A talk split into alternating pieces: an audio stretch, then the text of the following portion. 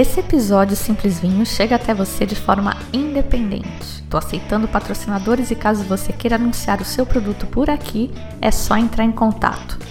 Se você consome e acha o conteúdo legal, também pode apoiar diretamente. Saiba como acessando www.simplesvinho.com.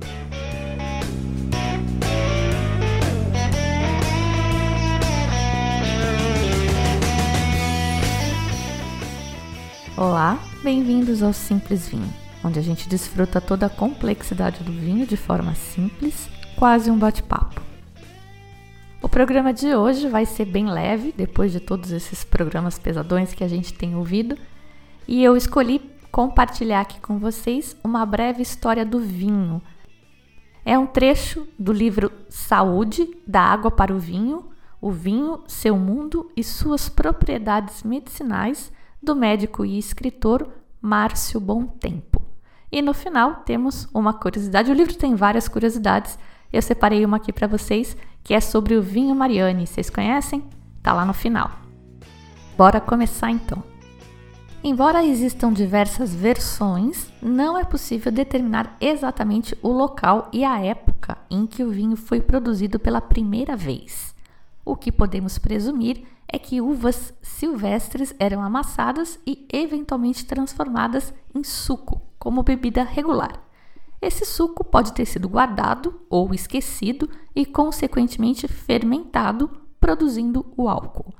É só usar a imaginação para projetar uma situação em que alguém, no longínquo passado, tenha ingerido esse suco estragado, entre aspas, e sentido a euforia característica que o álcool proporciona. Assim como outras descobertas maravilhosas, é certo concluir que o vinho surgiu por acidente. Esse personagem hipotético pode ter passado a produzir sistematicamente a bebida através do suco de uva e, com o tempo, os homens passaram a elaborar mais o processo. E vocês veem que a minha teoria da Lucy, que o vinho foi inventado por uma mulher, né, no, que eu comentei no episódio sobre as leveduras, você vê que ela não é tão absurda assim. Os registros históricos e as evidências mostram que as uvas existiam há cerca de 2 milhões de anos e também o homem que as podia colher e consumir. Antes da última era glacial, existiram primatas inteligentes como os povos de Cro-Magnon, que deixaram suas marcas nas cavernas de Lascaux, na França, onde ainda hoje vinhedos medram selvagens. Eu já tinha lido sobre essas cavernas Lascaux na primeira vez que eu estava planejando uma viagem para França, em 2010, tem tempo isso. Mas enfim, elas ficam na região da Nova Aquitânia, ali perto da, dos Pirineus, na fronteira com a Espanha, perto do País Basco, da região chamada País Basco francês, e pode ser um passeio interessante para quem curte arqueologia. Eu não fui não, tá? Indo agora para a Geórgia, berço do vinho laranja foram descobertas por lá antigas sementes de uvas cultivadas entre 7 mil e 5 mil anos antes de Cristo. Em escavações realizadas em Katal Uyuk, na Turquia, em Biblos, no Líbano, em Damasco, na Síria e na Jordânia, descobriram sementes de uvas mais antigas ainda, que datavam do período Neolítico B, de cerca de 8 mil antes de Cristo. A videira para a produção do vinho pertence à espécie Vitis vinifera e seus parentes são as Vitis aestivales, a Vitis rupestris e a Vitis riparia. Mas a Vitis vinifera é a mais rica em elementos necessários para a confecção do vinho, com a capacidade de acumular açúcar na proporção de um terço do seu volume. A forma selvagem pertence à subespécie silvestres e a cultivada é subespécie sativa. As sementes encontradas na Geórgia foram classificadas como Vitis vinifera sativa, o que indica a possibilidade de que as uvas possam ter sido cultivadas e a produção do vinho muito possível. Nesse período, começaram também a surgir utensílios de cobre e as primeiras cerâmicas na margem do rio Cáspio, a idade dessas sementes coincide com a transição das culturas mais adiantadas da Europa e do Oriente Próximo, quando os povos passaram de uma vida nômade para uma vida sedentária, mesclando o cultivo estacionário ou rotativo, mas sem abandonar a caça. A videira era cultivada não somente nas regiões ao norte do Cáucaso, como a Geórgia e a Armênia, mas também nas regiões mais ao sul, existindo na Turquia, em Anatólia, na Pérsia, o atual Irã, e no sul da Mesopotâmia, atual Iraque, nas montanhas de Zagros entre o Mar Cáspio e o Golfo Pérsico. Acredita-se que as videiras do Cáucaso, ancestrais de várias das atuais uvas brancas, tenham sido levadas pelos fenícios, que habitavam a região do atual Líbano, para toda a Europa e até mesmo para as Américas. Há poucas décadas, uma ânfora de aproximadamente 3.500 anos, e essa idade foi confirmada pelo carbono 14, contendo vinho seco no seu interior, foi encontrada no Irã por arqueólogos. Existe uma imensa quantidade de lendas sobre onde o vinho teria sido inicialmente produzido. Uma delas figura na Bíblia, no Velho Testamento. Em Gênesis capítulo 9 está a afirmação de que Noé, depois do dilúvio, plantou um vinhedo do qual fez vinho, bebeu e se embriagou. Existe a versão babilônica de Noé, um personagem chamado Upnapishtim, que faz parte do poema épico Gilgamesh, o mais antigo trabalho literário conhecido de 1800 a.C. Contam os textos que Upnapishtim também construiu uma arca, encheu-a de animais, atracou-a numa montanha, soltou sucessivamente três pássaros sobre as águas e finalmente sacrificou um animal em oferenda aos deuses. Porém, ele não fez vinho como Noé. A bebida surge em outra parte dos textos, quando o herói Gilgamesh entra no Reino do Sol e encontra um vinhedo mágico, de cujo vinho obteria a imortalidade se lhe fosse permitido beber. Uma antiga lenda basca celebra um herói chamado Ano que teria trazido a videira e outras plantas num barco.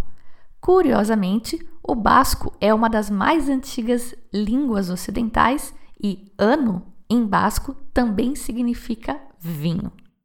Também é interessante que na mitologia grega, o deus Dionísio foi criado por sua tia Ino, uma deusa do mar, e a palavra grega para vinho é oinos.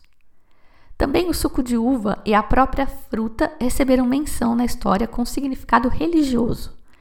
Identificada como o Aoma de Zoroastro e o Soma Védico, os poderes de exaltação e intoxicação da fermentação da uva e do seu suco eram vistos como manifestações da influência divina. A uva simboliza especialmente a fertilidade da mulher e seu suco principalmente o não fermentado, era bebido em cerimônias e rituais para favorecer a fertilidade feminina. Na mitologia grega também há uma lenda sobre o vinho que se assemelha ao relato de Noé. O próprio significado do festival de Dionísio em Atenas era a comemoração do grande dilúvio com o qual Zeus castigou o pecado da raça humana primitiva. Dessa catástrofe encomendada, somente sobreviveu um casal com três filhos: Helena, a primogênita, cujo nome deu origem ao nome da raça grega, Oresteus, que teria plantado a primeira vinha, e Amiction, a quem o próprio Dionísio ensinou sobre a produção de vinho. Embora existam registros de produção e consumo do vinho feito da uva em muitas partes do mundo antigo, inclusive na Índia e na China, é na Grécia Antiga onde vamos encontrar referências mais ricas sobre a bebida. É famosa a relação do vinho com Baco.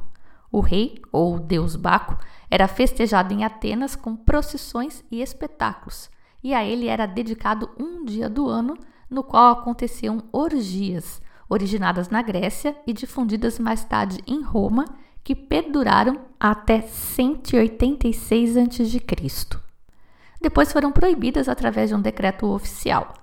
Ainda na Grécia, mais especificamente em Atenas, o vinho está ligado ao já mencionado festival de Dionísio.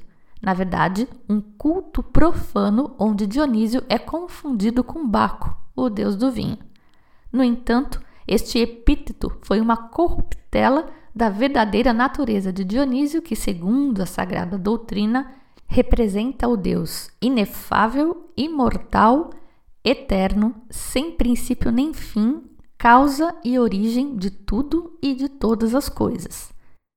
A imagem de Dionísio como um deus libidinoso ao qual se associam licenciosidade e orgias deve-se a uma interpretação deturpada, uma projeção material do mesmo na forma de Baco, que na verdade não é um devasso, mas um portador da sabedoria inebriante, que não é proporcionada pelo vinho em si, mas pelo conhecimento. A associação deste estado com o efeito do vinho é apenas uma forma analógica e aproximativa de embriaguez ou do êxtase, proporcionado pela revelação iniciática. Baco foi então uma espécie de Cristo, uma emanação do Dionísio e não o próprio Dionísio, que se manifestou como um Manu ou mensageiro portador da chave que liberta o ser humano dos grilhões da matéria, ou a luz que liberta das trevas da ignorância. O vínculo com as libações é, portanto, profano e corrompido, oriundo da chamada Festa das Bacantes, as seguidoras de Baco, apontadas na história e na mitologia como mulheres vulgares, mas que na verdade eram sacerdotisas virginais capazes de, em estado de êxtase místico, prever o futuro e transmitir sabedoria. Há trechos da mitologia em que Dionísio era apenas o deus da vegetação e da fertilidade, e depois, personificado como Baco, foi se tornando gradualmente o vulgar deus do vinho. Seguindo com a mitologia relativa ao vinho, uma antiga lenda grega conta que um pastor de nome Estáfilo notou que uma das suas cabritinhas comia cachos de frutos azedos de uma planta até então desconhecida. O pastor colheu alguns frutos e levou-os para o seu patrão, Oinos, que deles extraiu um sumo que passou a ser bebido regularmente e a planta cultivada. Certo dia, Oinos acidentalmente esqueceu por várias semanas um pouco do sumo dessa fruta numa bolsa de pele de carneiro, que era utilizada para condicionar água e outros líquidos. Sem saber do esquecido, imaginando que bebia um suco fresco da planta, provou do conteúdo da bolsa, tendo como resultado o efeito inebriante. Atribuiu isso ao contato de algum dos deuses e desse dia em diante, Oinos passou a deixar guardado o suco dessas frutas para produzir a inebriante bebida e assim contatar os deuses. Por isso, em grego, a palavra videira é chamada stafili e o vinho oinos. Já a mitologia romana atribui ao herói e semideus Hércules a introdução das primeiras videiras na Península Ibérica como um presente de Saturno. Uma conhecida lenda persa conta que o rei Djemshid, entretido com as atividades dos seus arqueiros, percebeu que uma grande ave lutava contra uma serpente que a envolvia e sufocava. O rei deu ordem imediata a um arqueiro para que atirasse. A seta penetrou certeiramente a cabeça da serpente sem que a ave fosse atingida. Uma vez liberta, a ave, que era mágica, voou até os pés do rei deixando cair umas sementes e alçou voo para o céu. De retorno ao seu reino, o rei ordenou que as sementes fossem plantadas e delas nasceram as primeiras videiras, fornecendo abundância de sabores e frutos. Além de comidos, com esses frutos era produzido um delicioso suco. Um dia, porém, tendo sido guardado, o suco tornou-se amargo e estranho, sendo considerado como um veneno. Aí o povo começou a ter cuidado e ingeria apenas o sumo fresco daquelas frutas, acreditando que, quando envelhecido ou guardado, poderia produzir envenenamento e matar. Uma donzela do harém, que estava muito triste, tentou se matar ingerindo o tal do veneno. Mas, ao invés de morrer, ela ficou bem alegre, ficou eufórica e depois dormiu. E o rei então ordenou que uma grande quantidade dessa bebida fosse produzida. O povo da corte bebeu e gostou. Aí a bebida foi promovida à categoria de bebida do seu povo e passou a ser conhecida como Daro Eza, ou o remédio do rei. E assim surgiu o vinho para os persas. Já o grande rei Cambises, descendente de Djemshid, fundador de Persépolis, determinou que parreiras fossem plantadas ao redor da cidade, dando origem a uma notável casta de uvas que, por sua vez, deram origem ao célebre vinho de Shiraz. Os persas cultivam as uvas com extremo cuidado e arte. Escavações e achados arqueológicos na região do Irã, que é a antiga Pérsia, descobriram imensos recipientes capazes de conter até 200 litros de mosto de uvas. O vinho era produzido em grandes quantidades, pois era distribuído aos soldados para lhes dar coragem nas batalhas. Tá vendo que quando você abre um vinho e toma uma tacinha na segunda-feira, você está fazendo o que todo mundo fez desde sempre, né? Os povos mesopotâmios também apreciavam o vinho. A região onde se encontra atualmente o Iraque, que é situada entre os rios Tigre e Eufrates, que nasce no Monte Arará, é quente e árida, inadequada para o cultivo da uva. Entre 4.000 e 3.000 anos antes de Cristo, os sumérios se estabeleceram por lá e fundaram as cidades de Kish e Ur. Parece que eles tentaram produzir vinho, mas sem sucesso, sendo necessário importar a bebida. Há registros de que o rio Eufrates foi usado para transporte do vinho da região da Armênia para a Babilônia. Os hititas ocuparam a região da Babilônia por volta de 2000 a.C. e, como apreciavam muito vinho, conseguiram produzi-lo no local possivelmente de boa qualidade. O próprio Código de Hammurabi e o Código de Lei aplicado pelos hititas são os dois primeiros livros conhecidos sobre leis e ambos fazem referências ao vinho. No Código de Hammurabi há três seções relacionadas ao vinho. A primeira afirma que, abre aspas, a vendedora de vinhos que errar a conta será atirada à água. O segundo aponta que, se a vendedora não prender marginais que estiverem tramando e os levar ao palácio, será punida com a morte. E a última diz que, se uma sacerdotisa abrir uma casa de vinhos ou nela entrar para beber, será queimada viva. Esse código de Hammurabi é ótimo, né? Eu conheci ele lendo Sapiens. Realmente evoluímos bastante desde então. No mundo antigo, havia um grande intercâmbio comercial ligado à uva e o vinho.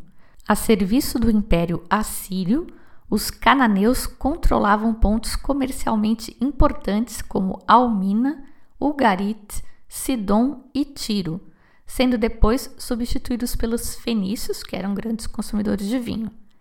Depois, Alexandre o Grande conquistou toda a região e fundou Alexandria, onde era muito forte o comércio de vinhos também. Há relatos sobre detalhes da produção de vinho em pinturas egípcias que datam de 1000 a 3000 a.C., incluindo textos que apontam a existência de peritos envolvidos na diferenciação da qualidade dos vinhos. Detalhes das várias etapas de elaboração do vinho, tais como a colheita da uva, a prensagem e a fermentação, podiam ser verificadas nas tumbas dos faraós, além de cenas mostrando como o vinho era bebido, em diferentes recipientes e situações, como festas, comemorações, indo desde eventos formais até eventos libidinosos. A relação do Egito com o vinho é marcante. Como uma das civilizações mais antigas, os egípcios podem ter herdado a tradição de plantar uvas e produzir vinhos de civilizações bem mais antigas, incluindo a lendária Atlântida. Ou então, videiras, uvas ou o próprio vinho já era elaborado, podem ter chegado ao Egito pelo rio Nilo, originários do Líbano, Síria, Assíria, da Núbia, da costa norte da África. No Egito, nitidamente, o consumo de vinho parece ter sido inicialmente limitado aos nobres, sacerdotes e pessoas ricas, para depois chegar aos pobres, que, como hoje, só têm acesso aos vinhos mais baratos e certamente de qualidade inferior. No Egito, os vinhedos e o vinho eram oferecidos aos deuses, especialmente pelos faraós, conforme pode ser visto em ilustrações nas pirâmides que mostram as oferendas de Ramsés III a Amon, na tumba do faraó Tutankhamon foram encontradas em 1922 36 ânforas de vinho, algumas das quais continham inscrições sobre as regiões produtoras do vinho, a safra, nome do comerciante e até a referência a uma excelente qualidade. É notável como toda a região ligada ao mar Mediterrâneo tem a ligação também com a história do vinho, que trouxe uma nova forma de relação entre as pessoas, dada a sua capacidade de produzir relaxamento e diferentes estados de espírito, sendo então imprescindível nas festividades e comemorações. Como curiosidade, descobrimos que no próprio cerco histórico a Troia, o vinho era fundamental para as longas noites ao redor das fogueiras e nos acampamentos gregos ao longo dos supostos dez anos de sítio. Se faltasse o vinho, os soldados talvez não tivessem ânimo suficiente para ter tanta paciência a ponto de esperar tanto tempo. A bebida era tão considerada entre os gregos que, nas épocas de escassez durante o cerco de Troia, não era raro um intercâmbio de vinho contrabandeado originado de dentro da própria cidade sitiada, obtido graças à participação de comerciantes nada interessados em questões bélicas. Ademais, conta-se que os próprios gregos faziam vistas grossas aos vendedores de vinho que se esgueiravam à noite para suprir Troia com um milagroso néctar. Só podiam permitir isso, pois poderiam ser beneficiados com algum suprimento do mesmo, uma vez que os barcos que buscavam o vinho em regiões distantes às vezes demoravam ou nunca reapareciam, vitimados por alguma tempestade. Na Ilíada, Homero fala de vinhos da ilha de Lemnos, no mar Egeu, como a fornecedora de vinho para as tropas que sitiavam Troia, cujo vinho era proveniente de Frigia. Homero também descreve os vinhos gregos ao narrar as viagens de Ulisses, incluindo o caso do vinho do sacerdote Maro, um vinho tinto, muito doce e tão forte que era diluído com água na proporção de 1 para 20. Quando foi aprisionado pelo ciclope Polifemos na costa da Sicília, Ulisses ofereceu-lhe o vinho de Maro. Como o ciclope estava acostumado com o fraco vinho da Sicília, caiu em sono profundo, o que permitiu a Ulisses extrair-lhe o olho, segundo a mitologia. Homero também menciona outros detalhes sobre o vinho, descrevendo poeticamente a sua colheita durante o outono. Uma descoberta recente mostra o quanto os gregos gostavam de vinho. A adega do rei Nestor de Pilos, cidade da Peloponésia, no sul da Grécia, cuja capacidade foi estimada em 6 mil litros, estocados em grandes jarras denominadas pitoi. Pitorescamente, o vinho era levado até a adega dentro de bolsas de pele de cordeiro ou outros animais, o que certamente conferia um buquê especial à bebida. A expansão da cultura grega fez com que a Sicília e a Calábria, na Itália, fossem designadas nessa época Magna Grécia, também chamada Oenotri, ou a Terra dos Vinhos. Em 500 a.C., um período de grande procura por novas terras, ocorreu também a colonização do sul da França pelos gregos habitantes da Lídia, que fugiam da invasão dos persas e fundaram Marsella. Eles também se estabeleceram na Córcega. Os gregos controlaram rotas do Rhône, do Saône, através da Borgonha, do Sena e do Loire. Massália, que é a, o antigo nome de Marsella, fazia seu próprio vinho e as ânforas para exportá-lo. Segundo o historiador romano Justiniano, os gauleuses aprenderam com os gregos uma forma civilizada de vida, cultivando olivas e videiras. A misteriosa ilha de Lesbos, ao norte de Chios, possuía um vinho destacado e provavelmente foi a origem do Pramnian, um vinho mítico equivalente ao lendário vinho búlgaro Tokai Essência. Gente, preciso fazer uma pausa aqui para dizer que Tokai não é búlgaro. Tokai é da Hungria, essencialmente tem uma briga aí tem uma parte, tipo 5 km quadrados, na Eslováquia, que aparentemente, por enquanto, pode produzir vinhos com essa denominação de origem também, mas Bulgária, decididamente, não. Isso é um erro do texto e eu peguei, isso me saltou aos olhos. Pode ter mais informação errada aqui também.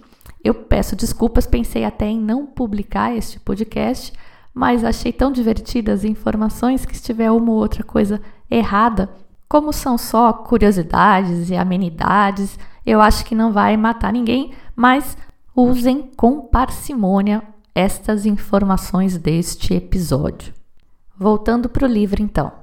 Segundo a história, não era costume consumir apenas o vinho tinto seco, mas havia sim uma predileção pelos vinhos doces. Laerte, o pai de Ulisses, o herói da Guerra de Troia, possuía 50 tipos de vinhedos, cada um com diferentes uvas.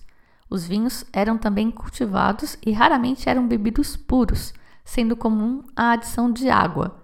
Quanto mais formal o evento e mais sofisticada a comida, mais ou menos águas ou especiarias aromáticas eram adicionadas ao vinho. Interessante que os naturebas não se interessam por esse vinho original, né, com especiarias. Seguimos. O vinho sempre esteve estreitamente vinculado a eventos e reuniões, tanto assim que a palavra simpósio, que vem do latim symposium, tem o significado literal de bebendo junto. Os simpósios eram eventos onde as pessoas se reuniam para beber vinhos em salas especiais, reclinados confortavelmente em almofadas e divãs, onde conversas e negócios aconteciam num ambiente propício, geralmente em clima de festa, com dançarinas ao som de violas, harpas e flautas. O vinho chegou ao sul da Itália através dos gregos a partir de 800 a.C mas os etruscos já viviam ao norte, na região da atual Toscana, onde elaboravam bons vinhos e os comercializavam na Gália e, talvez, também na Borgonha.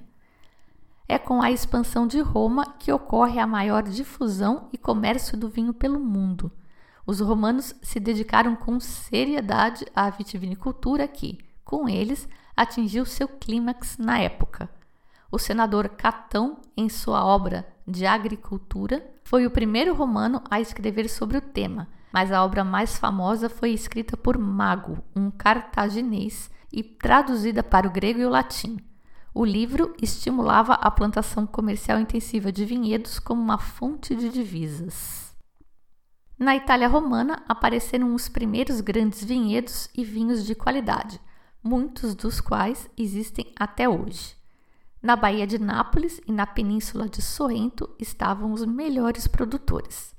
É dessa época o maravilhoso e lendário Opimiano, safra 121 a.C., do vinhedo Falernum, que foi consumido, conforme registros históricos, até 125 anos depois. Foi produzido em homenagem ao cônsul Opimius, um apreciador inveterado de vinho e grande incentivador da produção de muitos vinhedos.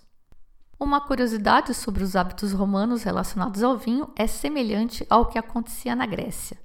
Em vez de preferirem o vinho tinto, bebiam mais o vinho doce, daí realizarem as colheitas o mais tardiamente possível, conforme a antiga técnica grega, colhendo o fruto um pouco imaturo, mas deixando-o secar ao sol para concentrar o açúcar. Outra técnica para formar um vinho mais forte e doce era fervê-lo, aumentando a concentração de açúcar. Esse vinho chamava de frutum. Ou ainda adicionar mel, e esse chamava mulsum. Preparavam também um mosto cuja fermentação era interrompida por submersão da ânfora em água fria, portanto contendo mais açúcar, produzindo o semper mustum, que é um mosto permanente. Os romanos também praticavam as misturas com vinhos que eram fervidos em infusões ou macerações com ervas, especiarias, resinas e denominados vinhos gregos, pois os gregos raramente tomavam vinhos sem temperá-los. Sobre esta prática, há receitas deveras exóticas registradas, passadas para a história dos vinhos através de Apícios, Plínio, Columela, Aptínio e Clesos, entre outros. Os romanos também adquiriram dos gregos o hábito de envelhecer o vinho. Os fortes e doces eram expostos ao ar livre e os mais fracos eram acondicionados em jarras e enterrados. Outra técnica para envelhecer e tornar mais apurado o vinho era o fumarium, ou a defumação. em que as ânforas com vinhos eram colocadas em cima de uma lareira, tornando o produto com cheiro de fumaça e levemente mais ácido. Os romanos parecem ter sido o povo que mais difundiu a arte de fazer e consumir vinho. Partindo de Provence, eles subiram o Vale do Rhône e mais tarde dirigiram-se ao oeste, atingindo a região de Bordeaux, a mais famosa região produtora da atualidade. Os vinhedos da Borgonha surgiram no século II, os do Vale do Loire no século III, das regiões de Paris e Champagne, Moselle e o Reno no século IV.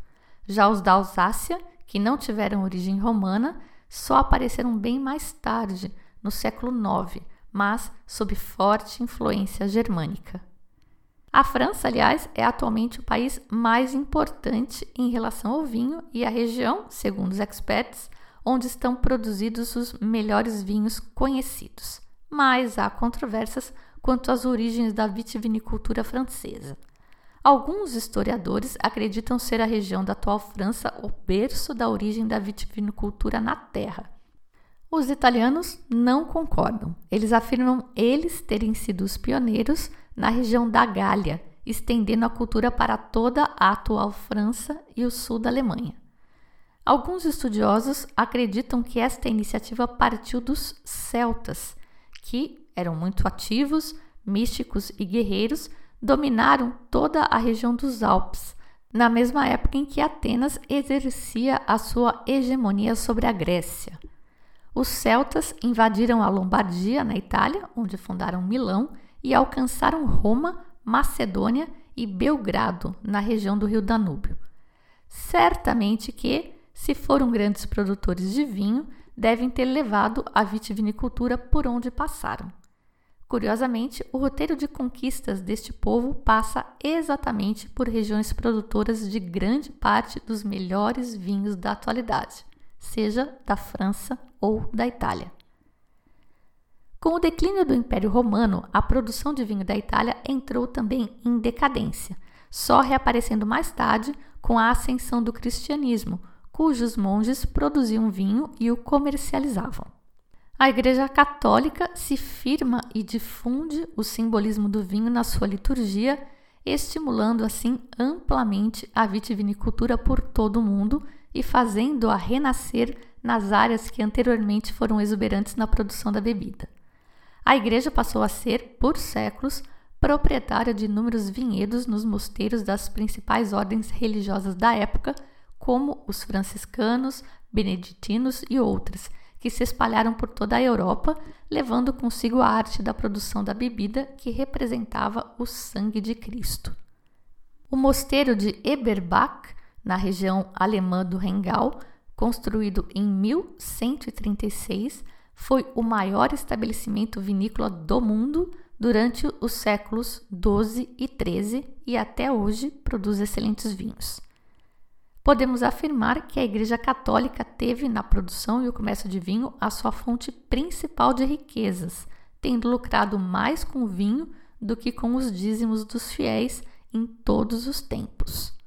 Até hoje, mesmo com os grandes trusts de comércio de vinho, nada ou ninguém superou o Vaticano como o maior comerciante de vinhos de todas as épocas da história humana. Com o apelo de que o vinho representa o sangue de Jesus, fica fácil tratar em produzi-lo em larga escala e comercializá-lo. O que muitos não aceitam é que este sangue, que supostamente deveria ser ingerido em pequenas quantidades apenas nos rituais e missas, sempre foi o principal ingrediente nas festas, orgias, banquetes, pantagruélicos e outras libações, consumido em grandes quantidades. Ao contrário do que se imagina, depois da Igreja Católica, os maiores difusores do hábito de consumo de vinho não foram as tabernas, mas os hospitais. Na Idade Média e Moderna, os hospitais não cuidavam apenas dos doentes, mas também recebiam viajantes, estudantes, peregrinos. A palavra hotel deriva da palavra hospital e possuem a mesma raiz semântica. Um dos mais famosos hospitais foi o Hôtel du Hospice de Bonne, fundado em 1443 e até hoje mantido pela venda de vinhos. Depois da igreja, dos hospitais e dos estudantes, foram as expedições colonizadoras os maiores difusores da produção e do consumo de vinho. Ao atingirem outros continentes, levavam tanto vinho quanto videiras e iniciavam o cultivo das parreiras. Isso ocorreu especialmente nas Américas do Norte e do Sul e na África, para as Américas, a uva foi trazida primeiro por Américo Vespúcio, mas a produção só tomou corpo com Cristóvão Colombo após a segunda viagem às Antilhas em 1493, espalhando-se depois para o México e as colunas espanholas da América do Sul. Para o Brasil, as primeiras videiras foram trazidas da Ilha da Madeira por Martim Afonso de Souza em 1532 e plantadas por Brás Cubas no litoral paulista. Depois, em 1551, na região de São Paulo de Piratininga, com bom resultado. As descobertas de Pasteur sobre os microorganismos e a fermentação, publicadas na sua obra Etudes sur le vin, representam um marco histórico no desenvolvimento da vitivinicultura moderna, abrindo as portas para que, a partir do século XX, a elaboração dos vinhos tomasse novos rumos, potencializada depois com o desenvolvimento tecnológico e biológico, o cruzamento genético de diferentes cepas de uvas, o desenvolvimento de leveduras, a colheita mecanizada, a fermentação a frio na elaboração dos vinhos brancos, tudo isso permitiu um grande impulso à enologia, a ciência que estuda a produção do vinho.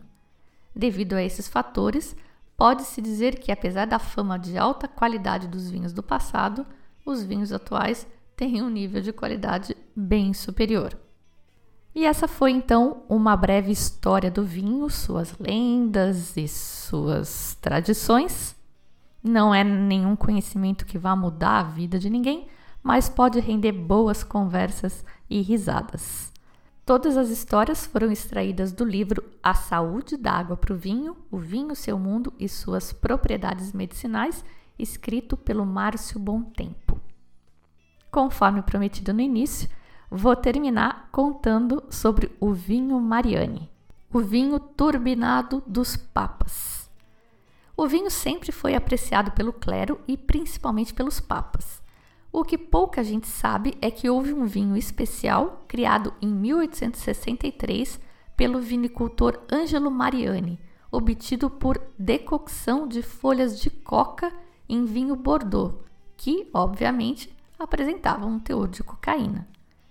A bebida ficou conhecida como vinho Mariani e tinha até um cartaz de propaganda idêntico ao seu rótulo, apresentando a figura alegre do Papa Leão VIII, pois tanto este quanto seu sucessor, o Pio X, foram consumidores regulares do vinho turbinado.